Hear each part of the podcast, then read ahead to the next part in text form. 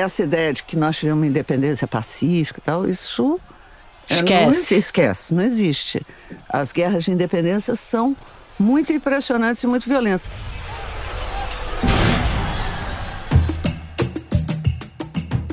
Bem-vindas e bem-vindos ao terceiro episódio do podcast Mulheres na Independência. Eu sou Antônia Pellegrino e a dona da voz que você ouviu é a historiadora Heloísa Starling. Essa é a série que te conta uma outra história da nossa independência. A história de como algumas mulheres pioneiras foram à luta por liberdade. E hoje nós vamos falar sobre Maria Filipa de Oliveira, uma mulher negra praticante de capoeira, pescadora, marisqueira e revolucionária.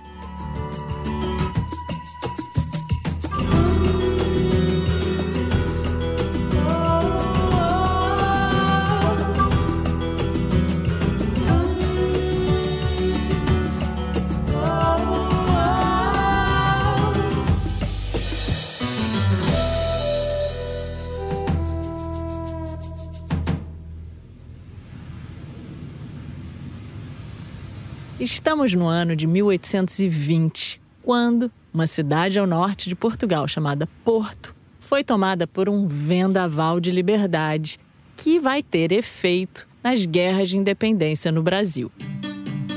A Revolução do Porto, ela tem tudo a ver com o que está acontecendo no Brasil, porque ela vai por fim à monarquia, ao antigo regime português. Quem vai governar Portugal é o parlamento, o rei e a Constituição.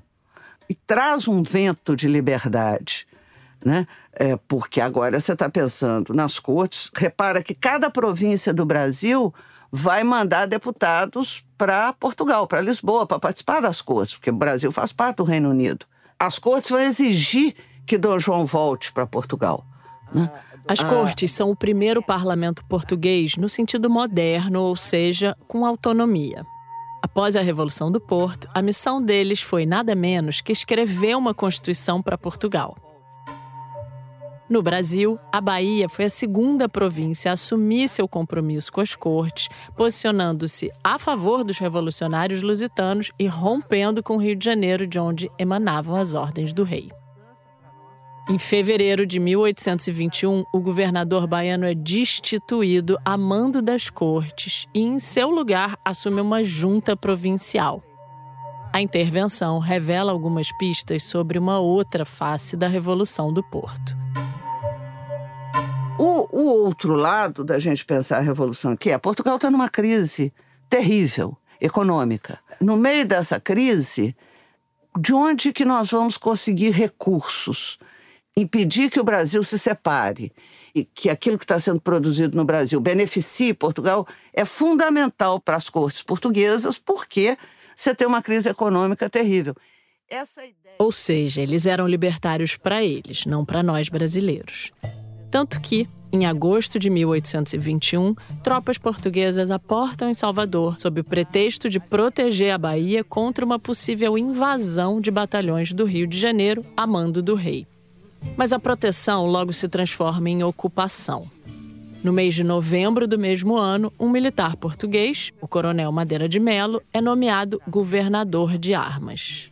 Como é que a Bahia entra nisso? A Bahia é o lugar onde o Rio de Janeiro e Lisboa vão se enfrentar tanto política quanto militarmente. Pensa, a Bahia é a terceira província mais populosa do Brasil, depois de Minas Gerais e do Rio de Janeiro. Salvador é uma das cidades mais movimentadas do mundo naquele momento, Antônio. Olha só, ela tem uma indústria naval importantíssima, porque é ali que os navios do Império Português estão sendo feitos. Então, Portugal não pode abrir mão daquilo. Ela é o grande centro exportador para o Império de algodão, açúcar, tabaco né, e outros produtos. E qual que é a principal atividade? Tráfico negreiro, que dá muito recurso. Né? Então, Portugal não pode abrir mão desse lugar. Essa é a questão econômica. Só que tem um problema. Muitos oficiais e soldados baianos não vão se submeter ao comando do Madeira de Melo. Estava claro para eles e para muita gente que a atuação das tropas portuguesas era uma ocupação ostensiva da Bahia por um poder que estava lá em Lisboa, o que causava enorme revolta. É, você tem comerciante que está enraivecido com o monopólio dos portugueses, né? É, e você tem, inclusive, as camadas populares que vão ser muito importantes na guerra de independência da Bahia, porque elas vão, de forma muito expressiva, elas vão aderir ao projeto de independência do Rio de Janeiro, de Pedro I. Né? Em fevereiro de 1822, um levante armado eclode nas ruas de Salvador. É a primeira rebelião em prol da aliança com o Rio e pela ruptura com Portugal. O general Madeira de Melo responde à altura. No dia 19 de fevereiro de 1822, Salvador vai ser acordada com tiro de canhão. É um contra-ataque português. O general manda cercar os quartéis e avançar né, contra o levante. Você tem eventos aí que são muito importantes, que você vai ter enfrentamento de baioneta, de combate né, nas ruas e tal. Né? No dia 19, na hora que o general Madeira mandar bombardear o forte, quem está lá dentro saca que não tem jeito de resistir. Então, o que, é que eles vão fazer? Eles vão tentar fugir e fogem. Eles vão construir cordas de lençóis, vão descer pela parede externa do forte. Olha que história legal! Vão descer pela parede do forte até o fosso e vão sumir ali no matagal, tomar a estrada para o Rio Vermelho e escapar. Para onde? Para o Recôncavo. E aí o recôncavo se transforma no grande centro da resistência contra Portugal e a favor da independência. Entendeu? E a ilha de Taparica, que fica posicionada entre Salvador e o Recôncavo, se torna um ponto estratégico. Porque se os portugueses se instalassem na ilha, eles bloqueariam o rio Paraguaçu e, com isso, a rota de suprimento para o Recôncavo. E assim, controlariam toda a parte sul do Recôncavo. Por isso que deve ter sido é tão emocionante você pensar na Filipa é, com a faca dela de mantear sozinha num bote, descendo a remo para não fazer barulho o rio Paraguaçu para levar suprimento e buscar munição e levar munição para o recôncavo, entendeu?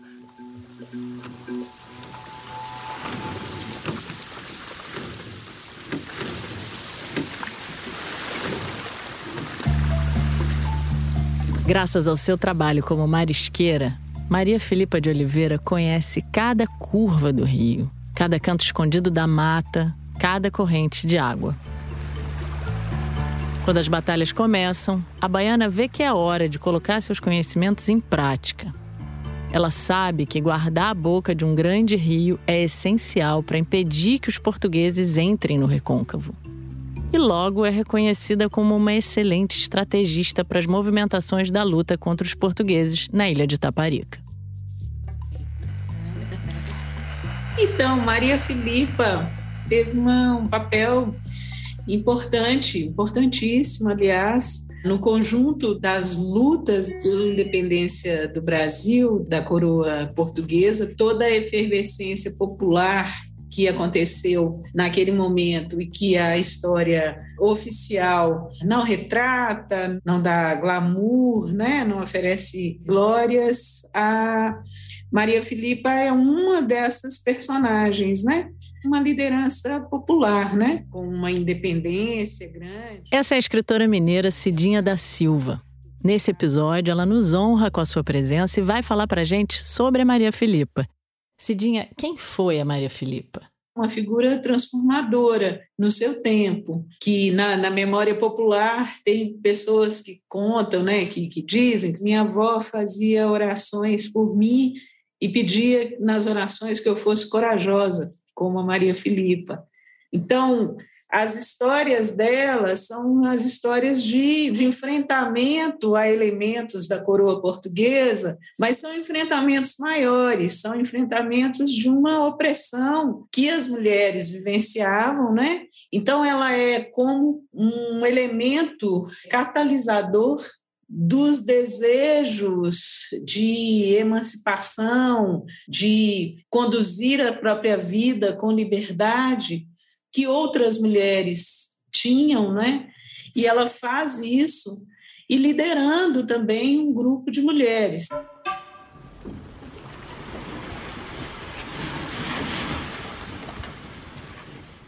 Nascida por volta de 1799 em uma família de escravizados, Maria Filipa conquistou sua liberdade. No momento da independência do Brasil, ela mora no arraial de Ponta das Baleias, na ilha de Taparica, de onde saem os baleeiros nos dias de caça. Ela certamente ia à praia junto com outros ilhéus para testemunhar a trágica batalha entre os pescadores, com seus arpões, e as baleias. Ao fim da luta, se vitoriosos, os caçadores içavam uma bandeira branca. Das areias da praia, ela devia ver o contraste entre a bandeira alva e o sangue que tinge as águas do mar. Na época, a pesca das baleias era extremamente lucrativa. Quase tudo era aproveitado. A gordura, para extrair óleo para iluminação, a carne, considerada uma parte menos nobre, era consumida pela população pobre e negociada nas ruas. As barbatanas eram usadas na confecção de espartilhos e guarda-chuvas. E as vértebras para construir cadeiras e mesas. Maria Filipa não era caçadora de baleia e tampouco trabalhava numa armação. Mas seus vizinhos e amigos podem sim ter se envolvido nesse negócio e ela, sem dúvida, entendia da tarefa.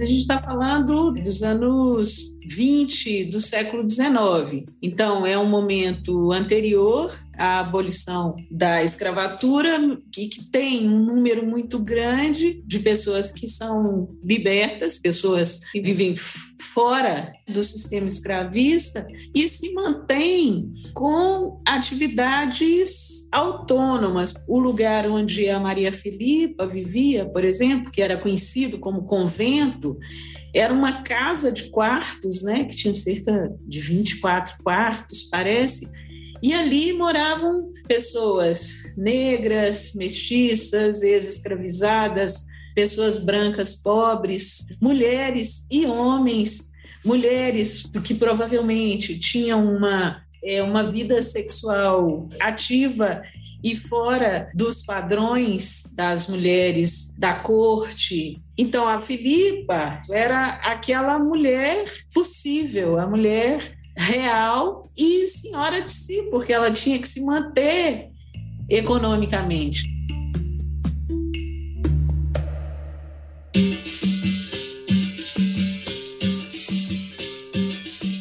Essa mulher possível, senhora de si, também era capoeirista, aplicava golpes certeiros nos portugueses que encontrava pelo caminho e ainda liderava um batalhão de mulheres guerreiras chamado Vedetas. Elas se identificavam pelas roupas brancas e vermelhas adornadas pelo ideograma Sankofa. É um dos ideogramas do conjunto Adinkra, criado pelo povo Akan, originário dos territórios onde hoje estão Gana e a Costa do Marfim. Sankofa significa não é errado voltar e buscar aquilo que lhe pertence.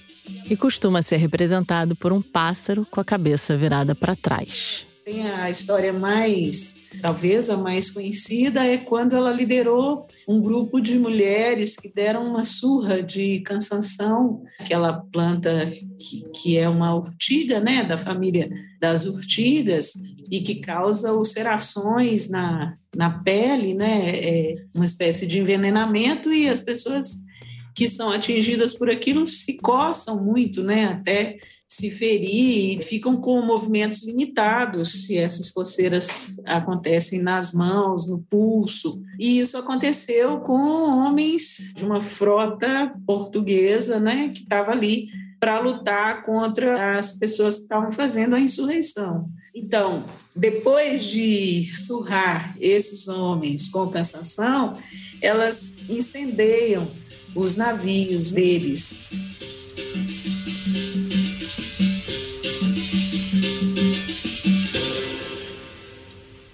Agora, um detalhe incrível. As vedetas não eram o único batalhão feminino da Guerra da Independência Itaparica. Sim, havia também as mulheres guerreiras e o mulherio da Banda da Praia. A ilha ficou conhecida por ter o maior número de mulheres no combate contra os portugueses. As vedetas e esses outros batalhões faziam parte de um amplo conjunto de grupos que defendiam as terras baianas contra a ocupação portuguesa. Eram os batalhões patrióticos inseridos dentro de uma mesma campanha pela independência. As, as pessoas brancas tinham a possibilidade de fazer um remanejamento do poder, né? de que o poder simplesmente mudasse de mãos ali, entre os brancos mesmo. E os negros, indígenas e mestiços estavam buscando é, um lugar de existência, muito mais do que ascensão social, do que, ah, eu sou tão branco quanto. Em apoio à resistência desses grupos, Dom Pedro envia tropas sob o comando do general Labatu, que se juntam aos oficiais, soldados e regimentos e formam, com o financiamento dos senhores de engenho do Recôncavo, o Exército Pacificador. Seus objetivos eram os seguintes: combater as tropas portuguesas sitiadas em Salvador, bloquear o acesso à capital, em seguida, retomar Salvador e, por fim, depor o general Madeira. Agora eu vou chamar de volta a minha insurgente predileta, a Heloísa, para contar pra gente como é que terminou essa guerra da independência. A guerra de independência só termina na Bahia em 23. O fato de Pedro I declarar a independência, do ponto de vista de Portugal, não quer dizer nada. Então, o pau continua quebrando na Bahia. A guerra dura um ano, pensa. É... No dia 2 de julho de 1823, o exército pacificador consegue subjugar as forças de Portugal. Sem comida, os invasores não têm alternativa. Ou morrem de fome ou se rendem. Na manhã do dia 2, os militares portugueses levantam velas e batem em retirada pelo Atlântico. Os brasileiros, vitoriosos, retomam Salvador. A partir de então, as ligações com o Rio de Janeiro são restabelecidas e o domínio de Portugal acaba. Mas é importante dizer que o dia 2 de julho deixou muitas questões sem solução, entre elas a da escravidão. Sem Maria Filipa, suas estratégias e sua liderança, e sem as baianas guerreiras, a luta pela independência no Recôncavo e em Taparica não seria a mesma. Agora, é quase certo que as histórias de muitas Marias Filipas tenham se perdido pelo caminho num país como o nosso, cujo passado escravagista é uma realidade que precisamos combater diariamente. Para isso, podemos tomar como ponto de partida abordagem de perspectivas históricas consideradas outras, entre aspas, de mulheres, negros e indígenas. É fundamental para a gente reescrever a história do Brasil. Ela está sendo reescrita o tempo todo, né? À medida que sujeitos subalternizados, né, pessoas descendentes desses sujeitos subalternizados passam a ter agência, passam a ter nas mãos as rédeas da sua história, daquilo que foi importante para o seu grupo. E por isso é, é fundamental que esses sujeitos sejam investidos de voz. Né? Quando a gente olha para Maria Filipa, a gente pensa, a gente é uma invenção possível, não é? E aí a gente entende também porque a gente é apagada, a gente é eliminada. É para que a gente não saiba que a gente é possível. É para que a gente ache que o nosso destino é o destino da subalternização e não o destino de quem tem as rédeas da sua própria história nas mãos.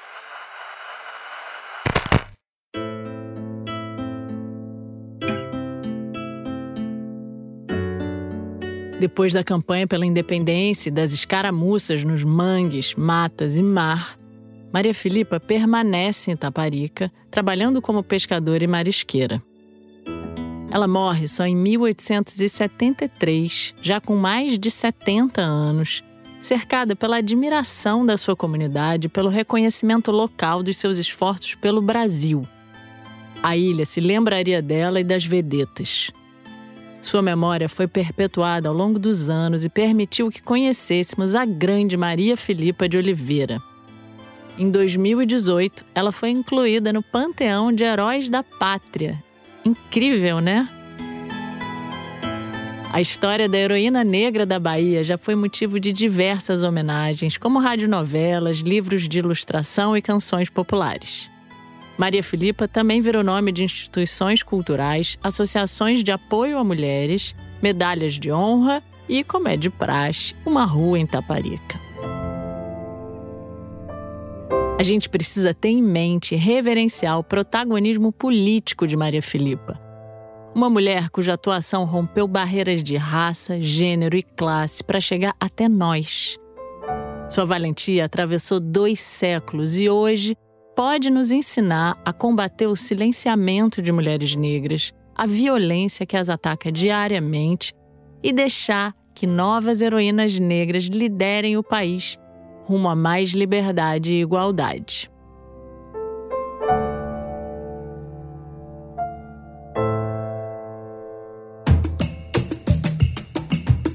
Semana que vem você vai ouvir o quarto episódio do podcast Mulheres na Independência.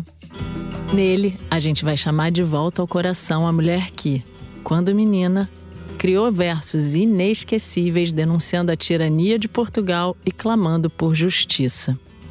Seu nome permaneceu escondido da história por 200 anos. Mas na semana que vem, esse silenciamento acaba aqui. Não perca!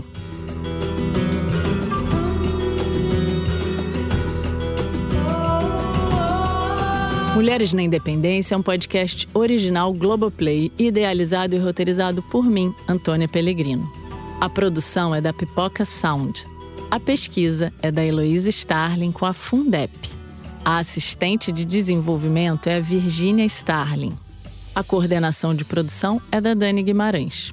A música original e o desenho de som são do Luiz Rodrigues e do João Jabassi. A edição de som é do João Paulo Lacerda. A mixagem e a finalização são da Pipoca Sound. As transcrições são da Elisa Guimarães. Esse episódio teve a participação de Cidinha da Silva.